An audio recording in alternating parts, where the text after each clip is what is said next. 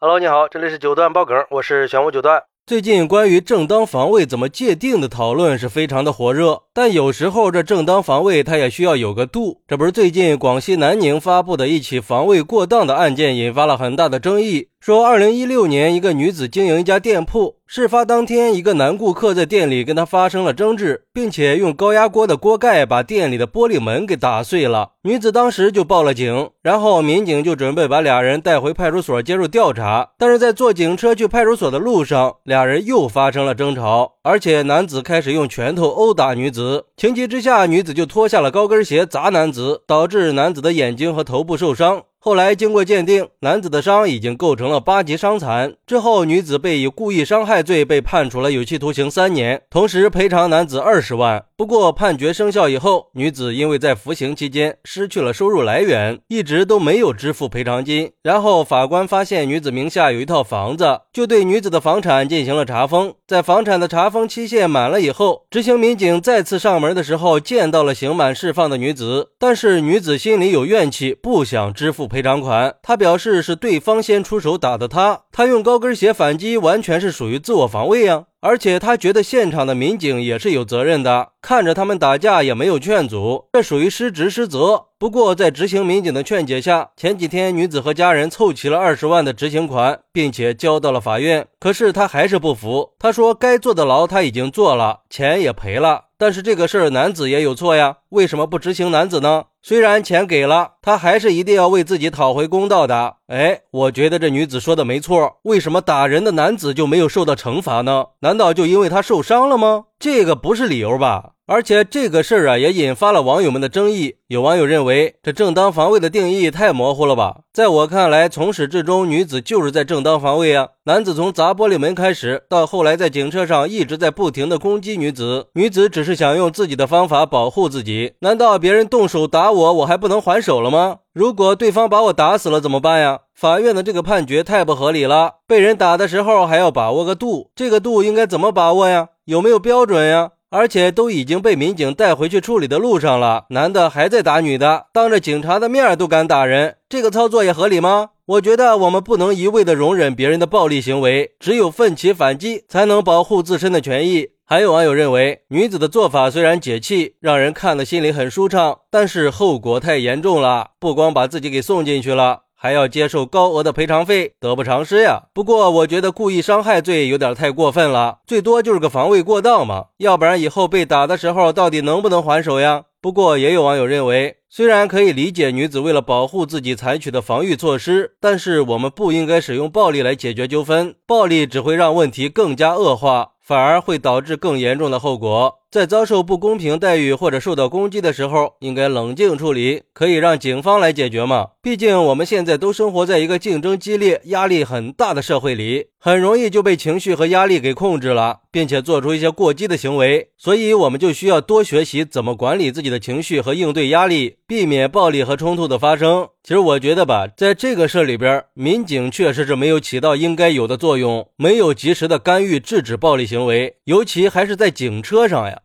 民警确实存在防范意识不够强的情况。如果在事情发生的时候，民警采取了措施，可能就会避免这个严重的暴力事件了。所以，我觉得呀，民警应该反思和改进的。加强警务培训，提升民警处理突发事件的能力，避免类似的事情再发生。而且这个事儿，法院的判决也是有很大争议的。但是不管网友们对这个判决的态度是什么，我觉得我们的法律应该更关注我们的处境，并且不断的完善法律体系，确保司法的公平和公正。只有这样，才能建立一个更加和谐的法治社会嘛。当然，我们在面对冲突的时候，还是应该保持冷静，尽量通过沟通协商的方式来解决问题，不要轻易的使用暴力。毕竟，让事情沉淀下来，沟通处理得到的结果才是最好的。避免把一个本来就有纠纷的事儿推向更严重的方向。不过，如果实在是避免不了的暴力行为，也可以冷静果断的反击，并且及时的报警寻求帮助。而且，我觉得呀，对这种事，不只是需要处理暴力行为，更需要的是对暴力本身加强打击力度，尽可能的减少这种事儿的发生。好，那你觉得对这个女子的判决合理吗？快来评论区分享一下吧！我在评论区等你。喜欢我的朋友可以点个关注，加个订阅，送个月票。咱们下期再见。